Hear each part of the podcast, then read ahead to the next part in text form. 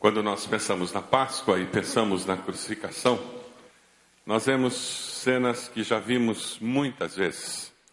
E com muita facilidade nós começamos a perder a noção do valor e do significado do que nós já vimos. E conseguimos até perder um pouco do sentimento envolvido em tudo isso. Você pode imaginar o sentimento das mulheres e de João que estavam ao pé da cruz, vendo Jesus, com quem eles tinham convivido durante tanto tempo, sendo crucificado injustamente. Como é que você se sentiu quando perdeu alguém que você amava? Você consegue lembrar? Já perdeu uma pessoa próxima que você amava? Aquele sentimento de vazio, aquele sentimento de luto? Parece que um pedaço de você morreu junto com aquela pessoa. Era assim que eles se sentiam.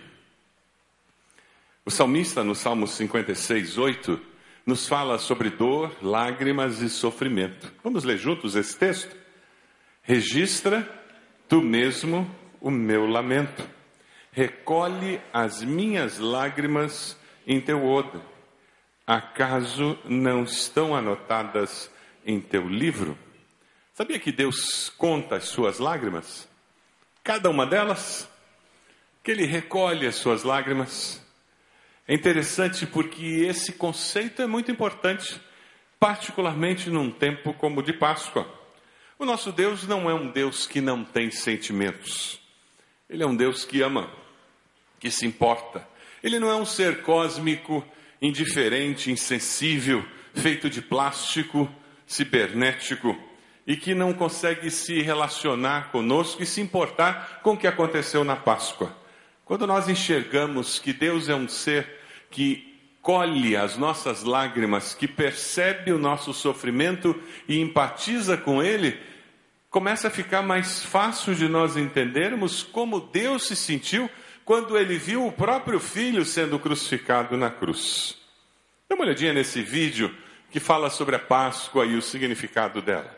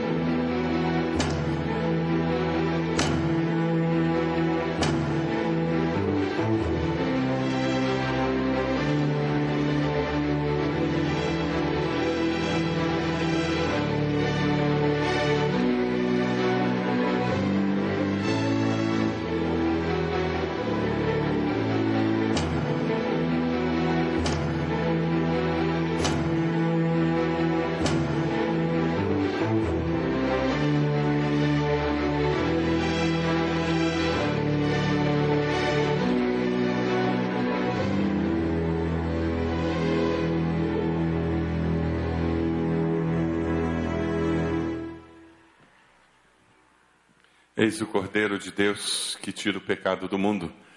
Na Páscoa, quando nós pensamos na crucificação, nós vemos um momento dramático, porque morte de cruz era considerado maldição.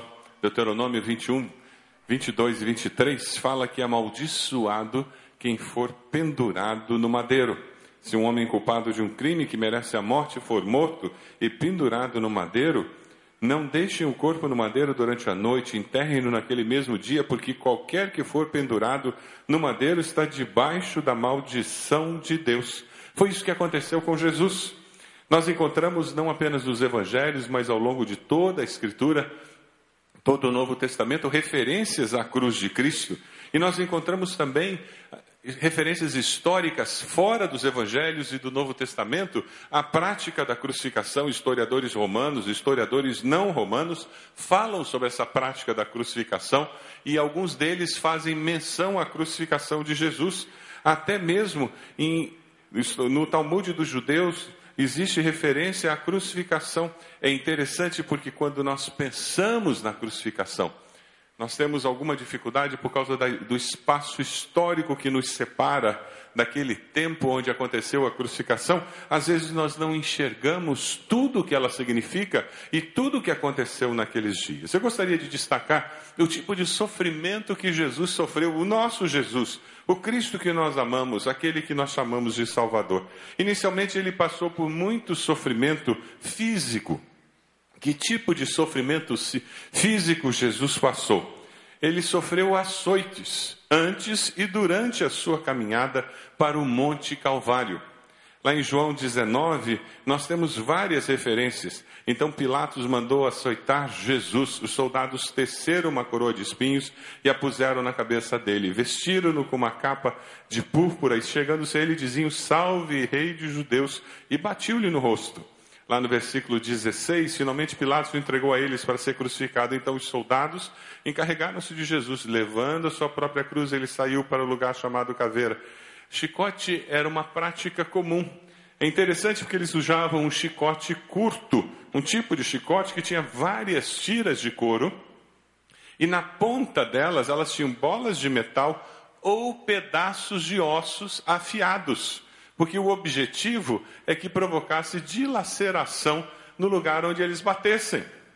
A perda de sangue podia ser tão grande durante o, o chicoteamento que aquele prisioneiro morreria antes de chegar à cruz, muitas vezes. Jesus, certamente, quando chega ali na cruz, ele está muito fragilizado. No pretório, Jesus foi severamente chicoteado. 1 Pedro 2, 24 nos fala sobre o sofrimento do nosso Mestre. Vamos ler juntos esse texto? Ele mesmo levou em seu corpo os nossos pecados sobre o madeiro, a fim de que morrêssemos para os pecados e vivêssemos para a justiça. Por suas feridas vocês foram curados. Bata no ombro da pessoa do lado e diga: Foi por você. Ele sofreu por sua causa. Ninguém sabe quantas chibatadas Jesus sofreu. A lei previa 39, mas não existe o registro de quantas realmente ele recebeu. Além das chicotadas, Jesus teve que carregar a barra horizontal da sua cruz. Figuras que mostram Jesus carregando a cruz inteira estão equivocadas. Ninguém conseguia carregar a cruz inteira até porque a haste vertical já estava colocada e afixada lá no Monte Calvário. O que os prisioneiros levavam era a haste horizontal, a barra horizontal da cruz. Pesava cerca de 34 a 57 quilos. Mateus 27, 31 faz referência a isso, dizendo que depois de terem zombado dele, tiraram-lhe o manto e vestiram-lhe suas próprias roupas, então levaram para crucificá-lo. Ao saírem, encontraram um homem de Sirene chamado Simão e o forçaram a carregar a cruz. Jesus estava tão fragilizado, porque ele tinha passado a noite em claro sendo julgado, sendo chicoteado, sendo envergonhado, toda aquela tensão. Então, quando ele tem que carregar a cruz, ele não tem força física para fazer aquilo. E depois, fisicamente, ele sofre o que nós chamamos de crucificação. Cravos que foram colocados nas suas mãos e nos pés, não necessariamente nas mãos, foram colocados aqui, porque se colocasse nas mãos, rasgaria. É colocado aqui, e é justamente aqui que provoca uma dor excruciante. E nos pés, debaixo do sol, ele depois recebe um furo do lado, e o relato bíblico nos fala que saiu água. Abra sua Bíblia lá em João 19, a partir do versículo 28, nós encontramos referência à crucificação. João 19, a partir do versículo 28. Mais tarde, sabendo então que tudo estava concluído, para que a escritura se cumprisse, Jesus disse: Tenho sede. Estava ali uma vasilha cheia de vinagre, então embeberam uma esponja nela, colocaram a esponja na ponta de um caniço de sopa e ergueram até os lábios de Jesus. Tendo provado, Jesus disse: Está consumado. Com isso, curvou a cabeça e entregou o espírito. Era o dia da preparação e o dia seguinte seria um sábado especialmente sagrado. Como não queriam que os corpos permanecessem na cruz durante o sábado, os judeus pediram a Pilatos que mandasse quebrar as pernas dos crucificados e retirar os corpos. Era uma prática comum que, por quebrar as pernas, a dor ficava ainda maior e, e eles acabavam morrendo. Vieram então os soldados e quebraram as pernas do primeiro homem que fora crucificado com Jesus e em seguida as do outro. Mas quando chegaram a Jesus, constatando que já estava morto, não lhe quebraram as pernas. Em vez disso, um dos soldados perfurou o lado de Jesus com uma lança e logo saiu sangue e água. Aquele que o viu, disso deu testemunho e o seu testemunho é verdadeiro. Ele sabe que está dizendo a verdade e dela testemunha para que vocês também creiam.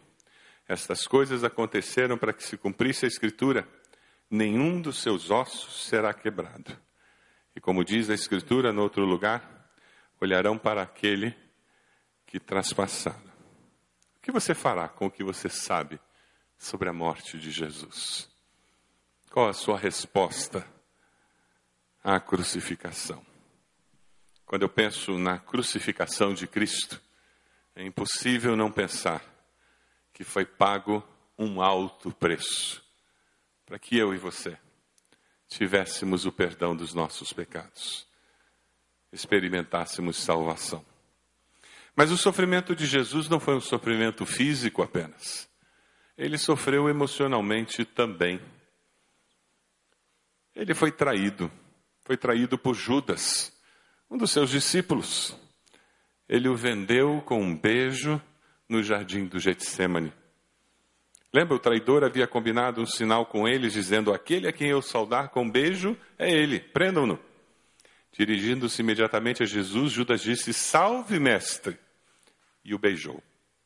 Jesus respondeu: Amigo, o que traz? Então os homens se aproximaram, agarraram Jesus e o prenderam. Mas não foi apenas Judas que o traiu, foi? Quem mais o traiu? Pedro o nega durante o julgamento no pátio do templo. E não foi uma, nem duas, mas três vezes. Pedro respondeu: Homem, não sei do que você está falando. Falava ele ainda quando o galo cantou. O Senhor voltou-se e olhou diretamente para Pedro. Então Pedro se lembrou da palavra que o Senhor lhe tinha dito: Antes que o galo cante hoje, você me negará três vezes. Saindo dali, chorou amargamente. Você já foi traído por alguém? enganado por um amigo? Ali no meio daquele sofrimento, naquela hora tão escura da sua vida, ele descobre que duas das pessoas que faziam parte do seu círculo mais íntimo o traíram. Mas não foi apenas a traição que causou sofrimento emocional, Jesus foi humilhado também. Humilhação. Ele foi xingado pelos guardas. Ele foi crucificado sem roupa. E lá, naquele julgamento, o texto bíblico fala que tiraram a sua roupa e colocaram uma capa vermelha. Depois tiraram a capa vermelha e colocaram de novo a sua roupa. Foi a Igreja Católica Apostólica Romana que colocou aquele pano na frente de Jesus. Seria muito constrangedor nós virmos o tempo todo o crucifixo com Cristo morto nu, não é verdade? Por isso colocaram aquele pano cobrindo os órgãos genitais de Jesus. Mas ele foi crucificado nu, porque era essa a prática da época. E para um judeu não existia vergonha maior do que ter a sua nudez revelada. Sofrimento emocional. Ser caluniado. Mentiras foram contadas sobre a sua vida, sobre a sua pessoa. Mateus 27, de 27 a 30, nos diz assim: Então os soldados do governador levaram Jesus ao pretório e reuniram toda a tropa ao seu redor. Tiraram-lhe as vestes e puseram nela um manto vermelho. Fizeram uma coroa de espinhos e a colocaram em sua cabeça. Puseram uma vara em sua mão direita. Ajoelhando-se diante dele, zombaram: Salve, rei dos judeus! Cuspiram nele. E tirando-lhe a vara, batiam com ela na sua cabeça. Depois de terem zombado dele, tiraram-lhe o manto e vestiram-lhe suas próprias roupas. Então o levaram para crucificá-lo. Mas o sofrimento emocional não para por aí. Jesus também foi abandonado por todos os seus discípulos, menos João. Os discípulos dormem no jardim do Getsemane, os discípulos somem no momento em que ele está sendo julgado, os discípulos somem quando ele está na cruz do Calvário, os discípulos somem quando ele está carregando a cruz até o Calvário. Onde estavam os seus discípulos que caminharam com ele? Foram protegidos de tantos perigos por ele mesmo. Abandonado. Dor física, dor emocional. O que você fará com o que você sabe sobre a morte de Jesus? Sobre o alto preço pago para salvar você. Quando eu penso na crucificação, eu não posso deixar de pensar que foi pago um alto preço. Um alto preço. Mas existe também um sofrimento espiritual envolvido na crucificação de Cristo. Ele não sofreu apenas fisicamente, ele não sofreu apenas emocionalmente, mas Jesus sofreu também na dimensão espiritual. A Bíblia nos diz que ele é o Cordeiro de Deus, foi isso que João Batista disse: Eis o Cordeiro de Deus que tira o pecado do mundo. Não foi essa a declaração de João Batista quando o encontra? O Santo toma sobre si os nossos pecados. Não podemos deixar de pensar na crucificação como um altar aonde o Cordeiro de Deus de uma vez para sempre é oferecido. Por isso que eu e você não trouxemos um cordeirinho quando viemos cultuar a Deus hoje. Aleluia! Graças a Deus por isso. É por isso que eu e você não temos que dominicalmente, que anualmente trazer até o templo alguma oferta, uma rolinha, um pouco de grão, ou quem sabe um cordeiro ou uma vaca para apaziguar, para resolver a questão dos nossos pecados, porque o Cordeiro de Deus, perfeito, foi sacrificado de uma vez para sempre. Aleluia! O sofrimento espiritual de Jesus está descrito pelo apóstolo Paulo com muita propriedade, segundo Coríntios 5, 21. Vamos ler juntos? Deus tornou pecado por nós aquele que não tinha pecado, para que nele nos tornássemos justiça de Deus. Amém? Eu e você tínhamos uma dívida, Jesus pagou. Eu e você tínhamos errado, Jesus sofreu as consequências do nosso erro. Eu e você merecíamos a morte eterna. Jesus conseguiu que nós obtivéssemos salvação eterna. Amém? O Cordeiro de Deus. Alguém tinha que sofrer as consequências. Espiritualmente, as coisas nunca terminam em pizza. A justiça de Deus ela sempre prevalece. E porque Deus é justo, Ele mesmo se fez carne e habitou entre nós, na pessoa de Jesus, para que a sua justiça fosse satisfeita e eu e você tivéssemos uma maneira de vivermos e vivermos eternamente. O preço espiritual fez com que lá no jardim do Getsemane, Jesus orasse dizendo o quê? Pai, se possível, passa de mim este cálice, este sofrimento. Contudo, que não seja feita a minha vontade, mas a tua.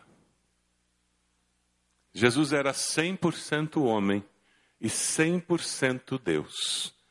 Porque ele era 100% homem, ele tinha o mesmo instinto de sobrevivência que eu e você temos.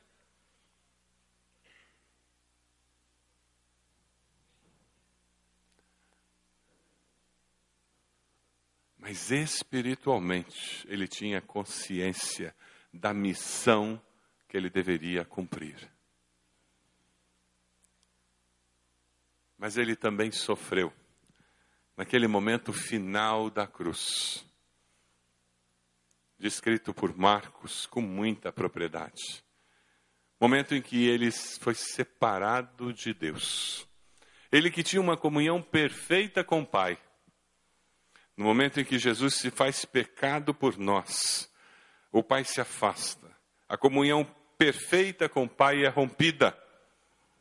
Houve trevas sobre toda a terra do meio-dia às três da tarde, por volta das três da tarde, Jesus bradou em alta voz: Eloi, Eloi, lama sabachthani, que significa: Meu Deus, meu Deus, por que me abandonaste?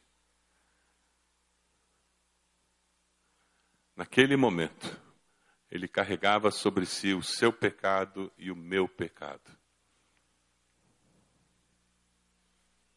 e até que esse pecado fosse imolado na cruz, a comunhão com Deus foi rompida. E Ele pagou esse preço por amar você, por amar a mim. O que você fará com o que você sabe sobre a morte de Jesus? Sobre o alto preço pago para salvar você. Quando eu penso na crucificação, o que vem à mente é o alto preço que foi pago. Qual é a sua resposta a todo esse sofrimento? 1 Coríntios 6,19 nos diz que acaso não sabem que o corpo de vocês é santuário do Espírito Santo que habita em vocês, que lhes foi dado por Deus e que vocês não são de si mesmos? Vamos ler juntos o restante do versículo? Vocês foram comprados por alto preço. Portanto, glorifiquem a Deus com seu próprio corpo. Olha para a pessoa do lado e diz: Você custou caro. Você custou muito caro. Próxima vez que o diabo disser para você que você não presta para nada, você diz: Você que não sabe, eu custei muito caro. Eu sou coisa fina. Jesus pagou um preço altíssimo por mim. O que você está fazendo? Porque custou tão caro a sua salvação. O apóstolo Paulo nos desafia dizendo: Eu fui crucificado com Cristo. Você já foi? Assim já não sou eu quem vive, mas Cristo vive em mim. Vive mesmo? Como é que você pode mostrar que Ele vive em você? A vida que agora vivo no corpo, viva, vivo-a pela fé no Filho de Deus que me amou e se entregou por mim. Você vai deixar Jesus viver em você mesmo pela fé?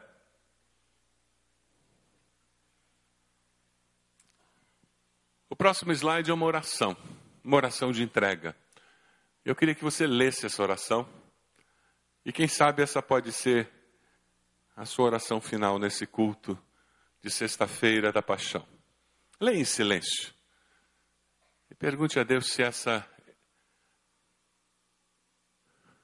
é a oração que vai agradá-lo.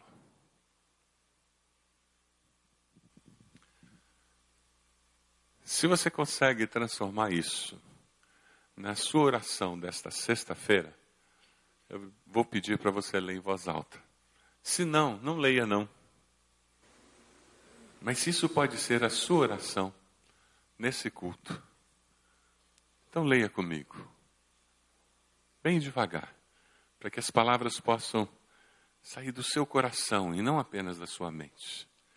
Senhor, porque eu sei que foi pago um alto preço para a minha salvação, eu decido morrer para os meus direitos e vontades. Agora já não sou mais eu quem vive, mas Cristo vive em mim. Pela fé, eu viverei com o compromisso de expressar com minhas atitudes, minhas intenções e minhas ações a vida de Cristo ressurreto. Porque a vida que agora vivo no corpo, vivo-a pela fé no Filho de Deus, que me amou e se entregou por mim. Amém. Enquanto a música começa a tocar, se você fez essa oração com sinceridade, dobre os joelhos agora, ajoelhe-se e converse com Deus sobre como essa oração vai repercutir na rotina da sua vida. Quem sabe vai ser em ter tempo de oração silenciosa com Deus, lendo a Bíblia, orando. Quem sabe algumas rotinas na família vão mudar. Quem sabe valores vão ser reafirmados. De que maneira essa oração que você fez terá repercussões lá no escritório, na sua vida profissional? terá repercussões nos seus relacionamentos familiares, profissionais.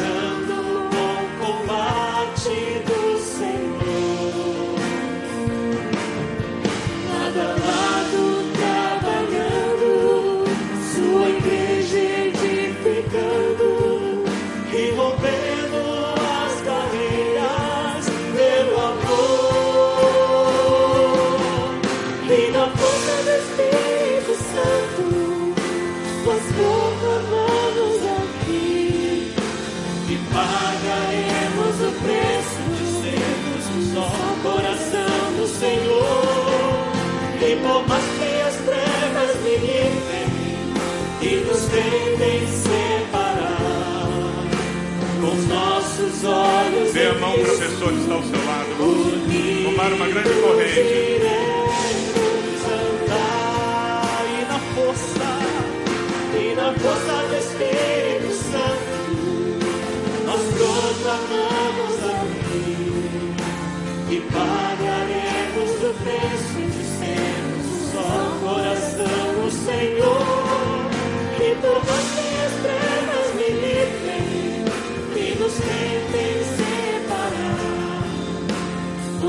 Nossos olhos em Cristo, unidos iremos andar. Unidos iremos andar. Unidos iremos andar. Olhe para o lado, para quem está do seu lado aí, de mão dada. Irmãos em Cristo, é com esse povo que a gente vai caminhar. É com esse povo que nós vamos ser mais do que vencedores. E fomos todos lavados pelo sangue de Jesus. O alto preço pago foi para que nós pudéssemos ser família de Deus. Para que a nossa vida aqui fosse uma antessala do céu. É isso que Deus deseja. E é assim que nós vamos viver. Amém? Ó Deus, louvado seja o teu nome. Continua ecoando em nossos corações, ó Deus, o alto preço pago pelo teu filho Jesus. Coloca gratidão em nossos corações.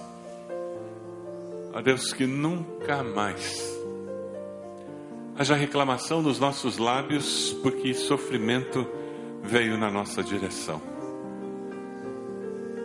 Mas que haja em nossos corações uma atitude de gratidão ao Senhor, que o nosso Senhor e Salvador sofreu muito mais, e que o exemplo dele nos dê forças para enfrentar toda e qualquer situação de sofrimento, com integridade, com fé, com confiança e com a certeza da vitória. A Deus, leva-nos com a tua paz. Nos dê um tempo muito especial amanhã com a família. A Deus, agora que o teu amor infinito, incondicional, que a graça, favor imerecido do Senhor Jesus e as consolações do teu Santo Espírito sejam conosco, como família do Senhor e com todo o teu povo, hoje e sempre. Amém. Amém. Dê um abraço na pessoa do lado. Vai na paz. Que Deus abençoe.